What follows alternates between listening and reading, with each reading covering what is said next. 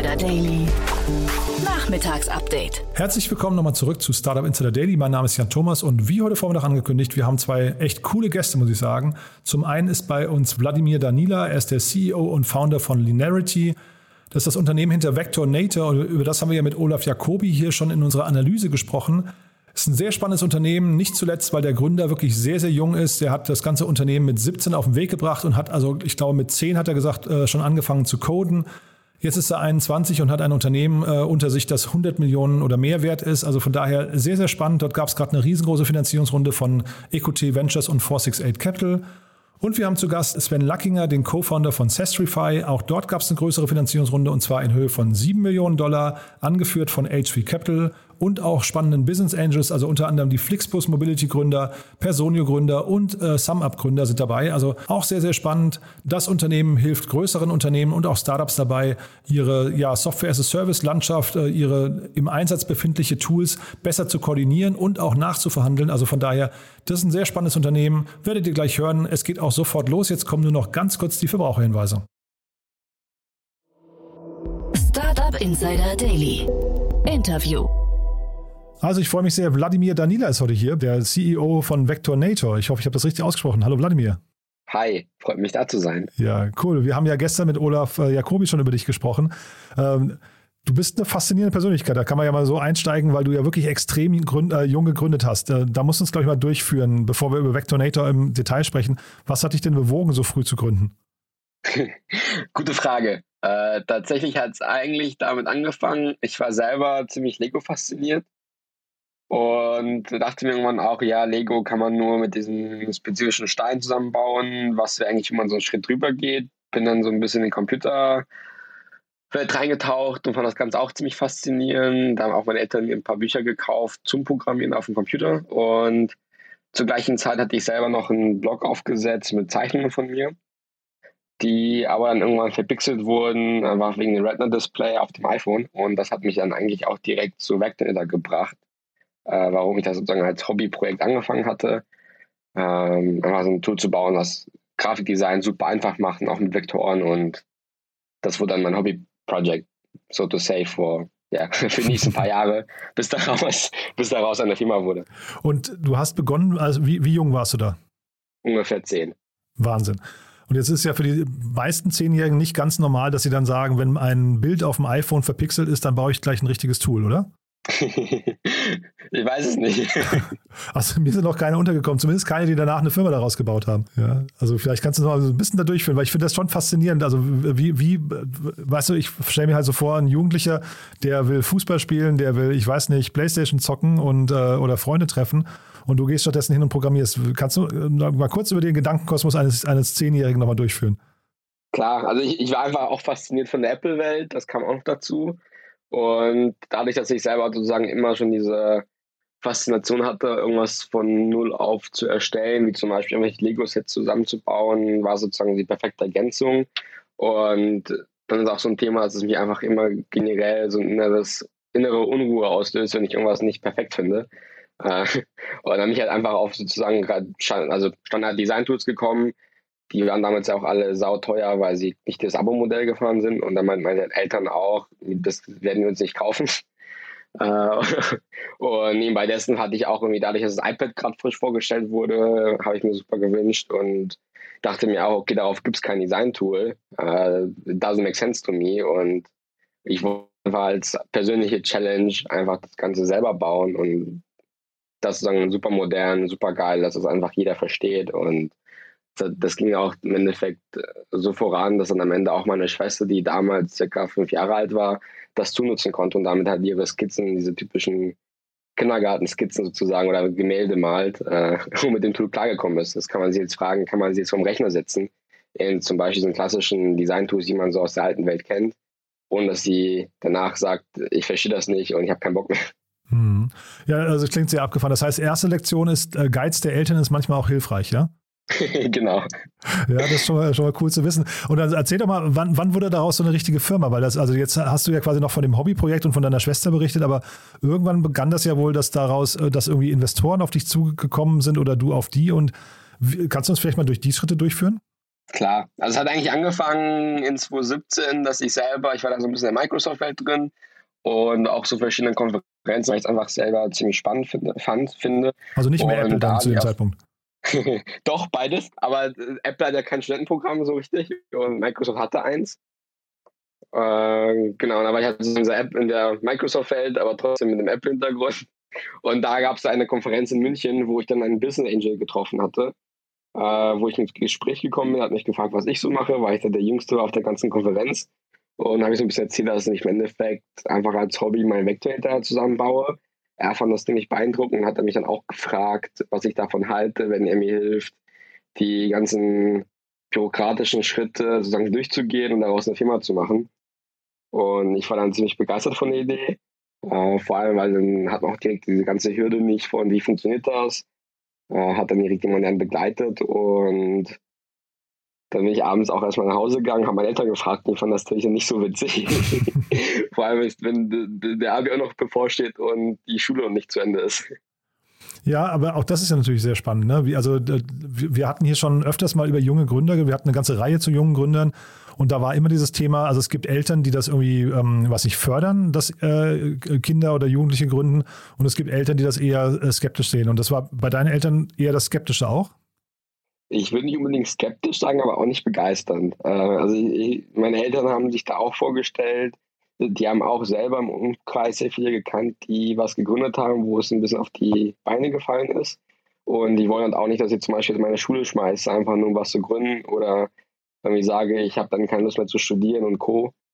Äh, und deswegen waren sie da erstmal ziemlich vorsichtig, aber nach mehreren Gesprächen haben sie auch gesagt, okay, wenn du es unbedingt machen möchtest, die Voraussetzung ist, du machst dein Abi zu Ende. Mhm. Was ich dann auch gemacht habe. Ja, und dieser erste Business Angel, der hat dann quasi mit dir ein Unternehmen aufgebaut, in das dann auch weiter. Also ich habe mir euren Cap Table angeguckt, der ist ja gigantisch, muss ich sagen. Also wenn man jetzt überlegt, was da alles in vier Jahren passiert ist. Und wir sprechen ja jetzt auch gerade noch, weil EcoT Ventures äh, bei euch investiert hat. Die Jenny Dreier war so freundlich, uns äh, in Kontakt zu bringen. Äh, wir reden über eine 20-Millionen-Runde. Das heißt, da ist ja wirklich ein krasser Weg jetzt passiert, ne? Ja, das ist da ja, ist viel passiert. ja, aber, aber, erzähl nochmal, weil das ist ja wirklich, also ich glaube, da ist ja vielleicht auch sag mal, ein bisschen so, so Elemente, die vielleicht äh, andere sich auch mal abgucken könnten in deinem Alter ne? oder, oder auch früher.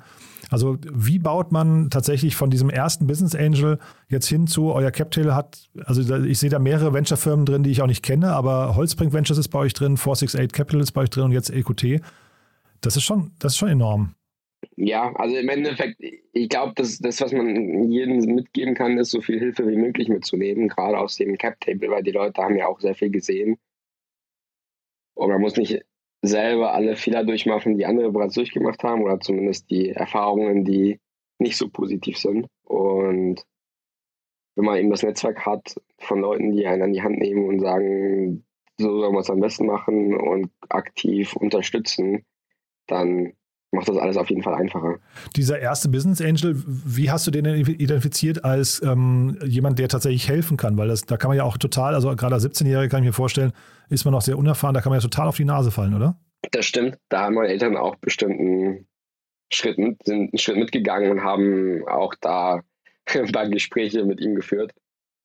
Äh, und dann war es natürlich das, das, das toll daran, dass sobald die Firma existierte und man die nächsten Schritte gegangen ist mit neuen Angels, dass er da drin war, der im Endeffekt Erfahrung hatte und auch nochmal mit in den Verhandlungen stand.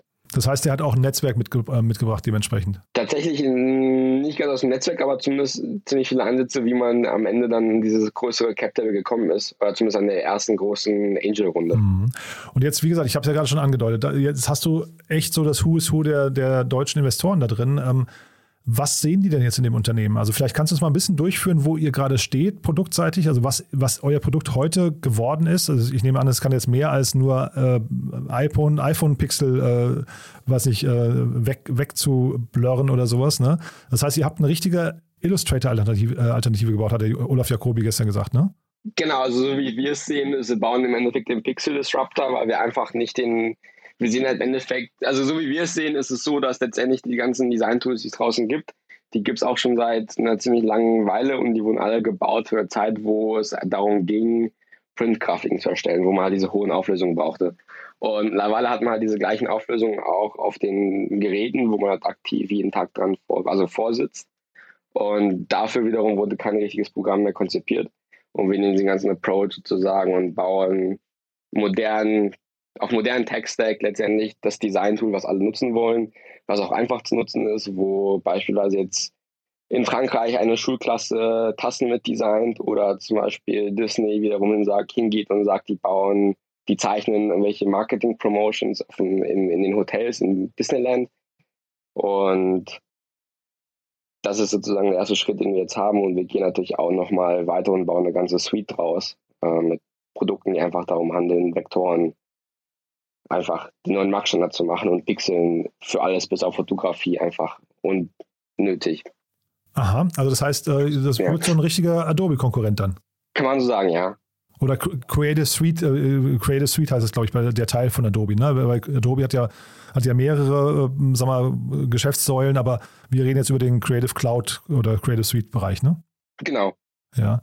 Ja, sehr, sehr spannend. Das heißt, das ist auch quasi der Pitch, weil ich hatte in eurer Pressemeldung äh, gelesen, da war der Vergleich zu Canva ja, glaube ich, auch gezogen. Und da hatte ich mit dem Olaf Jacobi auch schon drüber gesprochen. Ich glaube, da war Global Founders Capital und auch der Ludwig Ensthaler, der ja, oder auch Alexander Kuttlich, die jetzt bei 468 Capital ja im, im Driver Seat sitzen, die waren da, glaube ich, auch damals investiert, ne? Das weiß ich tatsächlich gar nicht. Ach so, okay, das, vielleicht ist es auch falsch, was ich sage, weil der Olaf wusste es auch nicht. Vielleicht ist das auch nur ein äh, Gerücht, das quasi in meinem Kopf entstanden ist. Ähm, ich dachte halt quasi, dass man eben, dass die bei, bei euch eben diese Canva, weiß nicht, diese, diese Erfolgsgeschichte von Canva vielleicht nochmal wiederholen wollen. Weil Canva ist ja ein Riesending geworden, ne? Das stimmt. Also am Ende, wir wollen jetzt auch nicht mit Canva konkurrieren, sondern wir sind uns am Ende zwischen Adobe Illustrator und Canva. Weil am Ende kann man in Canva auch nicht alles erstellen, was man möchte, es einfach template-based ist. Und in Illustrator wiederum kommt man halt einfach als Beginner nicht klar, weil es einfach zu mächtig ist. Und wahrscheinlich der Designer kann auch bestätigen, dass man davon nur 20 Prozent des ganzen Feature-Umfangs nutzt. Und dafür ist halt das ganze Tool einfach zu langsam, weil es einfach nicht, nicht mehr modern gebaut ist und ja, ich habe gerade mal parallel geguckt. Adobe hat im letzten Jahr 12,87 äh, Milliarden Euro Umsatz, äh, Dollar Umsatz gemacht, ja. Das ist schon, schon ein schöner Markt, den ihr da zumindest angreift. Kannst du uns mal so ein bisschen durch euer Team durchführen? Also welche Rolle hast du jetzt mittlerweile? Weil Olaf Jacobi hat ja zu Recht gesagt, du brauchst wahrscheinlich gute Leute um dich herum, weil du einfach noch, also jetzt, ich will dir nicht so nahe treten, aber relativ jung bist und wahrscheinlich dann eben auch jeden Fehler noch zum ersten Mal machst, ne? wohingegen erfahrene Leute den vielleicht schon gemacht haben. Wie ist euer Team aufgestellt? Wie groß? Du hast mir auch gesagt, ihr seid schon in Berlin mittlerweile, ne? Genau, wir sitzen hier in den Hackischen Höfen. Mhm. Und ja, in ja? ja? Ja, die Teamstruktur kannst du mal vielleicht so ein bisschen skizzieren. Wie groß seid ihr und wie seid ihr aufgestellt? Klar, also wir sind jetzt 45 Leute, äh, wollen auch relativ schnell jetzt auf die 60 wachsen. Und am Ende im Management, Moritz Pöwe, habt ihr heute Morgen auch schon im, im Podcast erwähnt, ist bei uns als CEO. Er nimmt natürlich sehr viel von den Managementaufgaben ab. Äh, zusätzlich auch nochmal der Philipp Margolas, der auch als Angel aktiv sozusagen mithilft und mal drüber schaut und die ganze Zeit mit Feedback, Unterstützung dabei ist. Hilft natürlich auch, das halt, was ich auch vorhin meinte mit äh, dem Thema am besten so viel Feedback und Hilfe wie möglich reinholen, weil am Ende muss man jetzt nicht alle Fehler selber durchmachen. Mhm. Und das heißt, äh, die Leute, die ihr jetzt reinholt, die sind dann, ich versuche mir so ein bisschen eure Struktur vorzustellen. Sind das dann, äh, sind das dann Programmierer primär oder ist es quasi jetzt schon die europäische Expansion? Also wie, wie läuft das bei euch? Das, ich habe gar nicht gesehen, was die Software eigentlich kostet. Ja, also wir sind, immer noch sehr viel Tech, weil am Ende sind wir immer noch nicht mit dem Produkt zufrieden, dass wir sagen, da gibt es nicht mehr zu machen und wir können jetzt nur noch sagen, wir monetarisieren und sitzen irgendwie auf der Insel und entspannen uns. äh, deswegen gibt es da einfach super viel zu machen und dafür braucht man natürlich die Entwickler und die ganzen Produkt-Tech-Design-Teams, die halt, ja, wie bei jeder anderen Firma auch, das mhm. meiste im Endeffekt äh, reißen. Also noch nicht äh, Sales und Internationalisierung und Marketing ist noch, noch, noch nicht im, im, Fokus. Noch nicht im Fokus, das stimmt. Und willst du uns mal so einen Ausblick geben? Also du hast ja jetzt gesagt, wen ihr angreift, aber was siehst du denn für eure, eure Timeline? Wie lang ist die denn? Also in welchen, in welchen Dimensionen plant ihr gerade? Also wir planen jetzt natürlich auch langfristig, weil wir wollen jetzt auch ein nachhaltiges Produkt bauen, was einfach am Ende das beste Produkt wird auf dem Markt und jede Leute, also uns einfach als Industriestandard auch angesehen werden, wie andere Tools heute. Hm. Ja, ich finde das, find das schon wirklich sehr, sehr beeindruckend, muss ich sagen. Ähm, Gibt es denn, äh, sag mal, Unternehmen, auf die du schielst, ähm, wenn du sagst, äh, also oder auch vielleicht Unternehmerpersönlichkeiten, auf die du schielst, die dich inspirieren? Weil, also wie gesagt, ich, für mich ist immer, das merkst du vielleicht auch gerade, bei mir klemmt es immer noch, ich versuche mir vorzustellen, wie ein Zehnjähriger anfängt, etwas aufzubauen, was dann als 17-Jähriger zu einer Firma wird, die mit als, als 21-Jähriger mit 20 Millionen von Equity Ventures gefundet wird. Da, das, das klemmt bei mir noch ein bisschen, ja. ja. Ja, klar. Also ich, ich finde, unser Captain ist eigentlich so das beste Beispiel für die Leute, wo ich halt auch hochschaue. Äh, die sind auch immer aktiv dabei und da bekommt man auch mit, wie die Personen mithelfen und was sie machen. Ich meine, habe ich auch vorhin zum Beispiel erwähnt, der Philipp Magulas. Ja, aber du vielleicht, vielleicht kannst du sogar noch mal, äh, ihr habt ja noch andere krasse Angels dabei, vielleicht magst du sogar noch mal ein bisschen Name-Dropping machen, weil die sind ja jetzt nicht jedem Hörer sofort bekannt. Klar, also zum Beispiel einen Angel, den wir auch drin haben, jetzt seit der Equity-Runde, Jonathan Rochelle, der hat generell bei Google diese ganzen Google Drive, Google Docs, Google Spreadsheet, also alles, was mit Work zu tun hat, erfunden und auch geleitet. Natürlich auch ein super krasses Wissen. Ähm, Wissen. Oder der Brady Horowitz, der VP Product bei Google ist. Das sind alles sehr krasse Persönlichkeiten, die natürlich auch einfach impressive sind, die dabei zu haben und auch die Möglichkeit zu haben, wenn man Feedback braucht, die einfach anzurufen. Hm. Wieso seid ihr nicht nach Berlin gezogen? Ihr wart vorhin in Karlsruhe, ne? Genau, wir waren in Karlsruhe. Ja, und Berlin wegen der Entwickler oder warum seid ihr hier? Weil eigentlich, ihr baut ja quasi ein Digitalprodukt. Das könnte man ja eigentlich, und ihr müsst, habt auch keinen Kundenkontakt in dem Sinne. Ihr hättet ja auch in Karlsruhe bleiben können, oder? Jein. Äh, am Ende ist ja auch alles hauptsächlich Talent und da ist es in Berlin dann doch einfacher. Also wir hatten zum Beispiel die Geschichte, dass wir teilweise Entwickler dazu geholt haben, die gesagt haben, ja, ich bin gerne im Büro irgendwie einmal pro Woche. Ähm, aber ich habe keine Lust nach Karlsruhe zu ziehen. Dann sind die wirklich von Frankfurt einmal pro Woche nach Karlsruhe gependelt mit dem ICE. Und das ist natürlich auch nichts in der Sache. Ah. Das heißt, ihr seid auch nicht remote aufgestellt, ihr, ihr seid schon alle im Office? Nee, wir sind schon sehr remote, aber trotzdem finden wir, dass es manchmal Sinn macht, einfach ein paar Meetings persönlich zu machen, weil es einfach nur produktiver ist als dieses klassische, man sieht sich nie. Hm. Aber klar, wir haben auch Leute, die einfach remote sind und die wir auch persönlich bis jetzt noch nicht gesehen haben. Hm.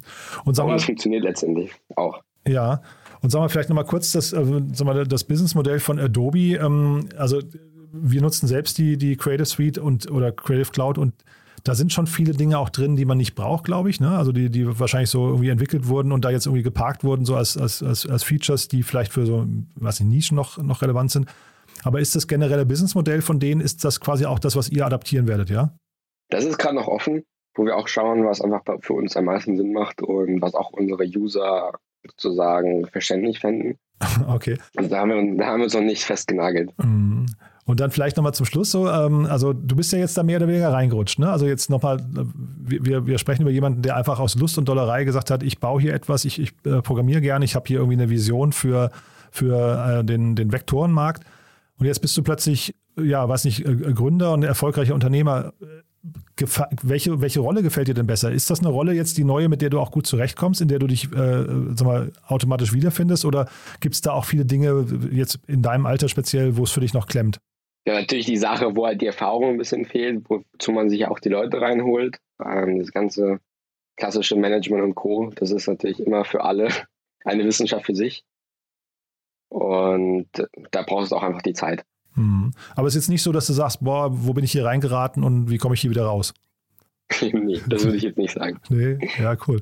Ja, du, Wladimir, ich finde das super, super spannend, wie gesagt, was ihr da macht. Und äh, wie gesagt, euer Cap-Table, der, also da, solche gibt es in Deutschland wenig, muss ich sagen. Äh, vor allem nicht bei jemandem in deinem Alter. Haben wir denn jetzt aus deiner Sicht was Wichtiges vergessen, was du vielleicht noch Hörerinnen und Hörern mitgeben möchtest? Ja, wir suchen gerade Leute. Also wenn ihr Interesse habt, wir würden uns freuen, wenn wir euch sozusagen als Bewerber auf unserem mhm. Portal sehen. Ja, dazu muss man sagen, äh, äh, Vectornator ist gar nicht eure Hauptseite. Ne? Die, die Firma heißt anders. Die heißt, äh, habe ich jetzt, wo habe ich es denn hier stehen? Äh, Linearity. Linearity, genau, ja. Wie kam es eigentlich dazu? Wir haben von Anfang gesagt, dass wir nicht nur Vectornator bauen wollen, weil wir einfach diese Vision haben von einer Design Suite, äh, wo sozusagen der ganze Workflow bei uns gecovert wird. Und deswegen haben wir auch dann recht schnell entschieden, dass wir Linearity nehmen als mathematische, mathematischen nahen Namen, äh, was einfach mit Vektoren auch zusammenpasst und dann Vectoring das erste Produkt wird. Hm. Ist aber nicht eure Dachmarke, ne? Also jetzt momentan Vectornator steht erstmal Standalone da. Genau, da steht schon Standalone da. Ja, du, also toll, dass wir gesprochen haben. Wie gesagt, finde ich sehr beeindruckend, merkst du ja. Und ähm, Wenn es bei euch Updates gibt oder News, dann sagt gerne Bescheid, dann können wir das Gespräch gerne fortsetzen. gerne. Startup Insider Daily. Interview. Also, ich freue mich sehr. Sven Lackinger ist hier, Co-Founder von Sestrify. Hallo Sven. Hallo Jan, vielen Dank für die Einladung. Ja, toll, dass du da bist. Und äh, ja, wir haben ja hier in den letzten Tagen schon öfter über euch gesprochen. Irgendwie habt ihr es geschafft, unsere Aufmerksamkeit hier zumindest an mehreren Fronten zu, ähm, zu wecken. Äh, Sestrify, ähm, ist es richtig zu sagen, ihr seid ein Negotiation as a Service Startup? Ähm, ich glaube, wir sind tatsächlich ein bisschen mehr als das. Also das macht Aha. bei uns tatsächlich den, den kleinsten Teil aus. Ähm, was wir eigentlich machen, und das ist, glaube ich, so der, der Hauptpart, ähm, man kann sich uns am besten vorstellen wie eine virtuelle Procurement-Abteilung. Also wir machen eigentlich wirklich alles von, wo soll ich Software kaufen, ähm, welche Software soll ich kaufen, was soll ich dafür bezahlen, bis hin zu, was habe ich eigentlich, welcher Vertrag erneuert sich wann, worum muss ich mich gerade kümmern. Also ich glaube, das ist nochmal so ein bisschen so, wir decken eigentlich den kompletten Lifecycle von einer Software-Subscription ab. Ähm, und dementsprechend ist unser Hauptfokus tatsächlich, äh, den Kunden Zeit und Aufwand zu sparen. Ähm, das Thema, dass wir Geld einsparen, ist tatsächlich eher so ein Nebenprodukt, äh, das aber keiner schlecht findet. Mhm. Wie läuft denn dieser Prozess? Aber ich hatte hier mit Martin äh, Janicki von Cavalry schon drüber gesprochen, der sagte, eure Hauptzielgruppe ist eigentlich der Mittelstand. Wie nähert man sich dem Mittelstand und wie ist die Reaktion, wenn ihr jetzt ankommt und sagt, wir haben hier eigentlich die, den besten Überblick über die ähm, Software-as-a-Service-Landschaft und wissen eigentlich genau, was für euch funktioniert? Genau, also wir haben eine relativ klare Strategie dahinter, ähm, indem wir natürlich bei jungen Digitalunternehmen lernen, und das, was wir da lernen, also welche Tools passen gut zusammen, wie müssen die Verträge strukturiert sein, ähm, was macht gerade Sinn, ähm, das übertragen wir dann auf, sagen wir mal, traditionellere Unternehmen. Also man sieht jetzt ja die, die ersten Unternehmen, die halt anfangen, wirklich im großen Stil auf Software as a Service zu wechseln, teilweise auch Software as a Service Anbieter, die dich in die Cloud zwingen. und das führt natürlich dazu, dass sich gerade wirklich jeder mit dem Thema beschäftigt. Ähm, und wir, wie gesagt, fangen bei, bei Jung Digital an ähm, und nehmen das, was wir lernen und haben jetzt so die ersten, äh, sagen wir mal, weniger digitalen Unternehmen, die es aber gerade werden wollen. Mhm. Und trotzdem nochmal, wie, wie tief steigt ihr da ein? Weil ich kann mir ja schon vorstellen, sagen wir, jetzt habt ihr irgendeinen Maschinenbauer, ähm, der vielleicht noch so halb digital oder noch gar nicht digital ist und der sagt jetzt, wir möchten ähm, in den nächsten drei Jahren oder nächsten fünf Jahren unser Unternehmen komplett digitalisieren, in die Cloud bringen, möchten da die entsprechenden Tools nutzen. Da müsstet ihr doch eigentlich eine relative Domain-Expertise auch mitbringen, um zu verstehen. Da, da, muss man doch auch Prozesse kennen und, äh, weiß nicht, den Markt, in dem der sich bewegt und so weiter und so fort. Oder wie ist das? Also wir haben natürlich einen großen Teil an, an Intelligenz, den wir einfach intern in der, in der Sastrify-Plattform aufbauen. Ähm, aber ich glaube, was ganz wichtig zu verstehen ist, wir können keine Fragen für unseren Kunden beantworten. Wir können dem Kunden aber helfen, sich die richtigen Fragen zu stellen. Ähm, das kann sein, ähm, welches Produkt brauche ich eigentlich, beziehungsweise soll ich eher auf ein Produkt gehen, das nach, ähm, nach Usern abrechnet oder das vielleicht nach ähm, ja, API-Calls abrechnet oder ähnlichem. Das heißt, das ist so ein bisschen die, also wir haben eigentlich den Leitsatz intern, ähm, Procurement stellt die richtigen Fragen zur richtigen Zeit. Und das lässt sich natürlich auch perfekt in der Plattform widerspiegeln. Ähm, und dann guiden wir eigentlich unsere Kunden durch den kompletten Prozess. Und wie skalierbar ist das hinterher? Denn das, ist, das klingt ja jetzt auch so ein bisschen nach Beratung, Agentur, ähm, also persönliche Betreuung oder ist das hinterher eine rein digitale Lösung? Das ist ja genau der spannende Faktor. Ähm, also bei dem, wenn es wirklich darum ginge, äh, in Features einzusteigen und Kunden zu beraten, dann wäre es natürlich kein, kein skalierbares Geschäft. Ich glaube, was wir einfach sehr gut und technisch und relativ komplex lösen konnten, ist halt eben genau dieses Thema Fragen stellen. Ne? Und um Fragen zu stellen, die sind im Zweifel immer die gleichen. Äh, entsprechend hast du eine sehr skalierbare Lösung dahinter. Ähm, weil wenn es jetzt darum geht, ich brauche ein Recruiting-Tool, dann sind das eigentlich immer die gleichen Fragen, die ich mir stellen sollte. Mhm.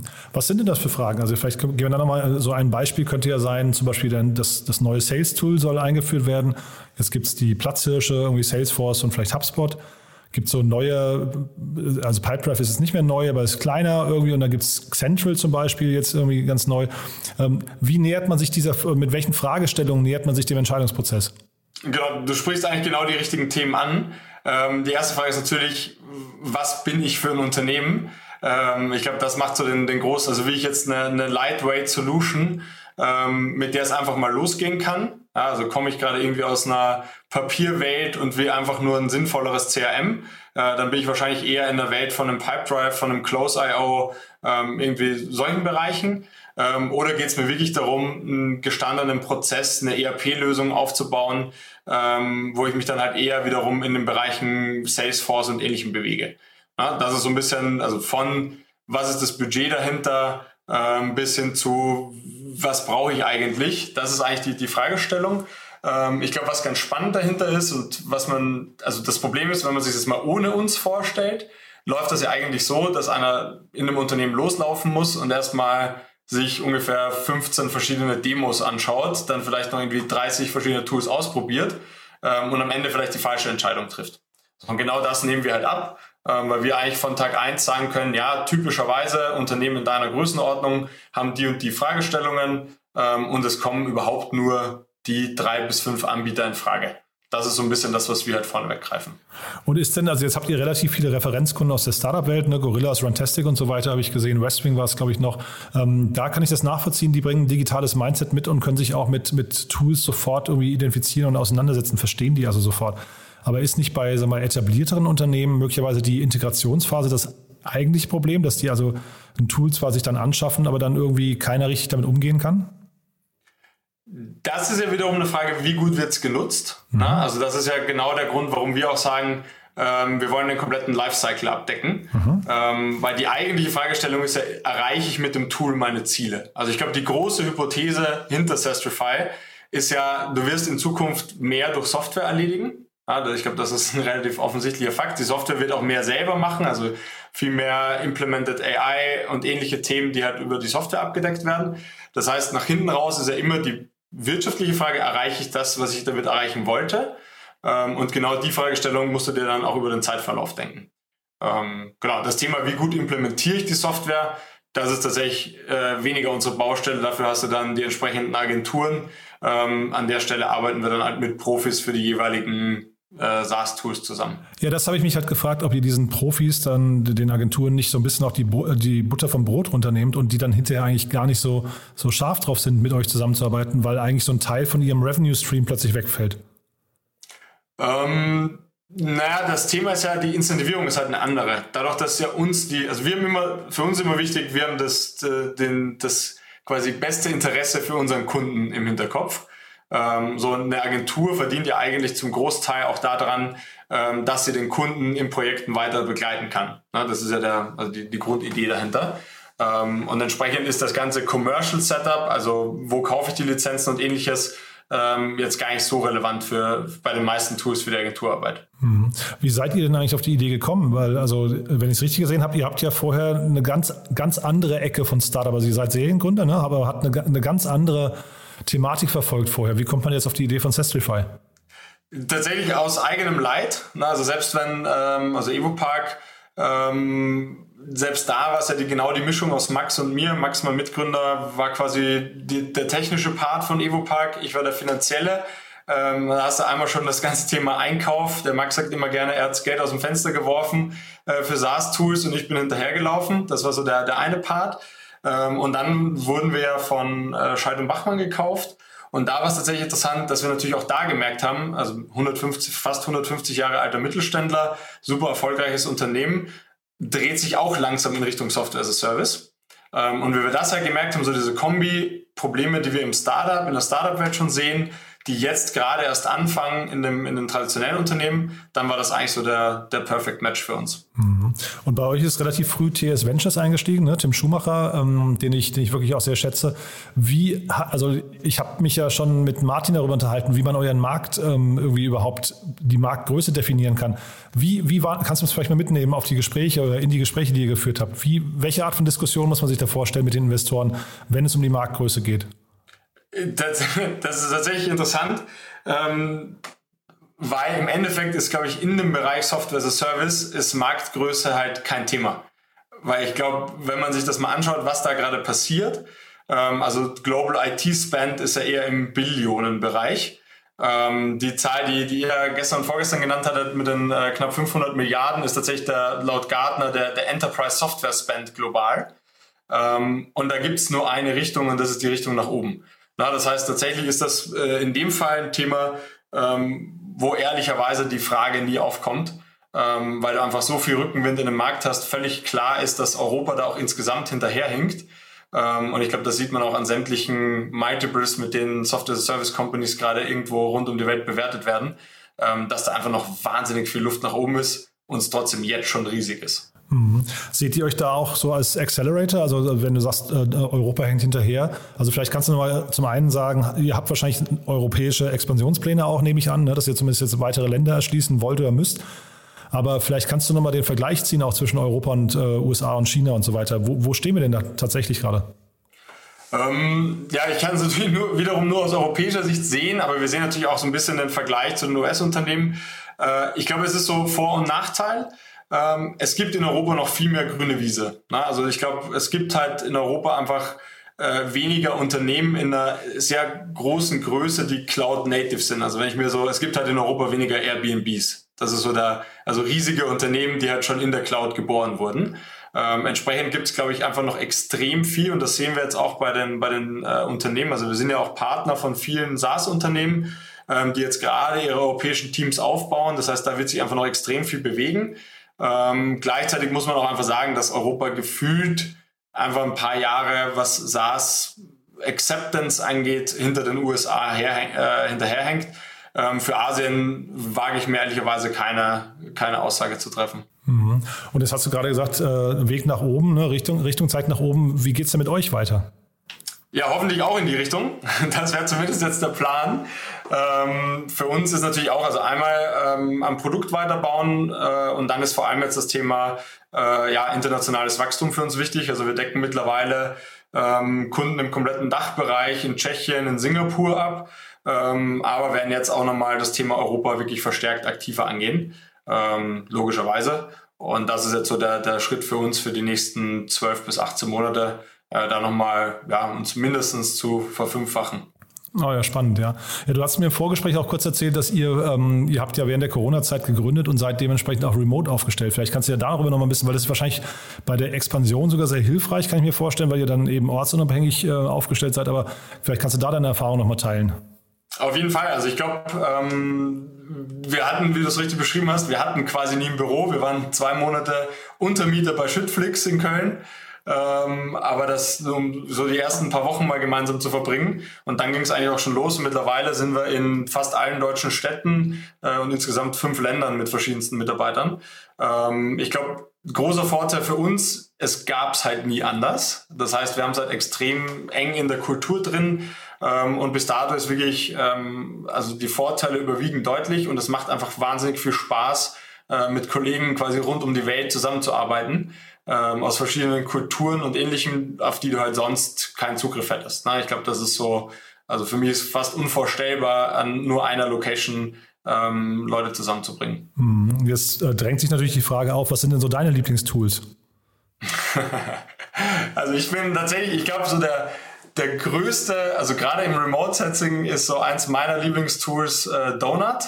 Ähm, das ist, glaube ich, so vom also Donut in Verbindung mit Slack. Ähm, das ist quasi eine, eine, automatische Zuweisung einmal in der Woche oder je nachdem, wie man es halt einstellt, ähm, wo man einfach mal eine halbe Stunde mit einem Kollegen sprechen kann ähm, und wo es halt nicht um die Arbeit geht. Und das ist was, was, glaube ich, kulturfördernd äh, ohne Ende ist im Unternehmen. Und damit haben wir und alle Mitarbeiter auch extrem viel Spaß. Ähm, tatsächlich ein sehr cooles, sehr einfaches Tool, aber das kann ich nur jedem ans Herz legen. Und macht ihr eigentlich auch sowas wie ein, ich weiß nicht, ein Due Diligence Check bei Unternehmen, dass ihr halt sagt, keine Ahnung, zeig uns mal, was, was ist so dein aktueller Stake, äh, mit dem ihr arbeitet und ähm, also gebt dann vielleicht Empfehlungen ab, wie man den verändern sollte? Absolut, das ist immer der erste Schritt eigentlich, ähm, einfach mal für Transparenz zu sorgen. Also die meisten Unternehmen, mit denen wir sprechen, haben vielleicht auch gar keine Transparenz darüber, was sie gerade im Einsatz haben, wo welcher Vertrag liegt, wer eigentlich für was verantwortlich ist. Also man muss sich das ja so vorstellen, wir als knapp 30 Mann Unternehmen haben über 50 SaaS-Tools im Einsatz. Ähm, das heißt, die meisten unserer Kunden sind deutlich nördlich von 100 bis 150 SaaS-Tools und wir covern dann eigentlich alles von, was gibt's eigentlich, bis hin zu, wann muss ich mich um was kümmern und kümmern uns auch drum. Mhm. Ja, ich wollte ja so ein bisschen die Brücke bauen, dass du vielleicht nochmal an die Hörerinnen und Hörer nochmal sagst, wer sich bei euch melden darf. Ne? Also ich habe gesehen, es, es geht erst ab einer gewissen Größenordnung bei euch los. Ne? Da vielleicht kannst du nochmal kurz zu eurer Zielgruppe, die jetzt in der Startup-Welt interessant sein könnte. Also dass jemand, der jetzt zuhört, sagt, okay, ich verstehe, ich kann mich bei euch melden oder eben nicht. Ne? Absolut. Also für uns ist alles relevant, was so in Richtung 100 Mitarbeiter geht. Bisschen weniger ist auch fein. Ähm, und ab dann macht es auch tatsächlich Sinn, äh, sich darum zu kümmern. Bei uns ist ja der, der spannende Aspekt ist ja, dass wir unseren Kunden garantieren, dass wir mehr einsparen, als wir kosten. Ähm, das heißt, es gibt eigentlich keinen Grund, nicht mit uns zusammenzuarbeiten. Ähm, ja, und da freue ich mich natürlich gerne äh, über ja, jede Menge Anfragen. Und wie viel Zeit muss man mitbringen? Tatsächlich äh, realistisch ist irgendwo eine halbe Stunde bis eine Stunde fürs Onboarding. Dann sind wir ready to go ähm, und können eigentlich ab Tag 1 Arbeit abnehmen. Also die meisten Unternehmen, die auf uns zukommen, haben tatsächlich gerade irgendwas, das sie kaufen wollen oder irgendwas, äh, das sich verlängert und wir springen direkt mit rein und übernehmen die Themen. Super. Also Sven, jetzt haben wir natürlich, ähm, wie gesagt, wir hatten in den letzten zwei Tagen schon öfters über euch gesprochen, deswegen habe ich jetzt gar nicht erwähnt, wir, wir sprechen vor dem Hintergrund einer Finanzierungsrunde. Ne? Das soll auch nicht zu kurz kommen. Ja, also dazu auch nochmal Glückwunsch, ihr habt äh, sieben äh, Millionen Dollar eingesammelt, ne? Genau, richtig. Ja. Das ist tatsächlich auch, die, die Tinte war erst letzten Freitag trocken. Ach war, ähm, cool. Also das ist sehr, sehr frisch alles. Ähm, waren natürlich ein paar intensive Wochen, aber wir freuen uns natürlich auf das, was jetzt kommt. Super. Ja, ich wollte es jetzt nicht unter den Tisch kehren, ne? weil wie gesagt, wir haben es hier schon ein paar Mal besprochen, aber vielleicht, hat, vielleicht wundert sich der eine oder andere, warum wir sprechen. Also das war der, der Grund. Hast du toll erklärt, finde ich, Sven. Sind noch mal ein paar Fragen, die wir hatten, hier äh, beantwortet worden. Von daher ähm, super und klingt so, als seid ihr da auf einem guten Weg. Ich würde sagen, wir bleiben in Kontakt oder haben wir was Wichtiges vergessen aus deiner Sicht? Nee, also für mich, ähm, wie gesagt, unsere Türen sind offen. Ähm, dementsprechend vielen Dank, Jan, für die Zeit. Ge Gebe ich genauso zurück. Danke dir, Sven. Ne? Danke dir, ciao. Startup Insider Daily, der tägliche Nachrichtenpodcast der deutschen Startup-Szene. So, und damit sind wir durch für heute. Das waren Wladimir Danila, der CEO und Founder von Linearity, und Sven Luckinger, der Co-Founder von Sestrify. Ich hoffe, es hat euch wieder Spaß gemacht. Wenn dem so sein sollte, ihr wisst ja, wir freuen uns immer über eure Weiterempfehlungen und auch über eure Bewertung auf Apple Podcast. Das hilft uns dann am allermeisten, denn ihr seht ja, wir geben uns viel Mühe. Hier ist wirklich das Who is Who der Startup-Szene zu Gast und es wäre schön, wenn das noch mehr Leute hören. Von daher vielen Dank für eure Weiterempfehlung schon mal. Denkt an uns und ja, in diesem Sinne freue ich mich, wenn wir uns morgen wieder hören. Bis dahin, alles Gute. Ciao, ciao.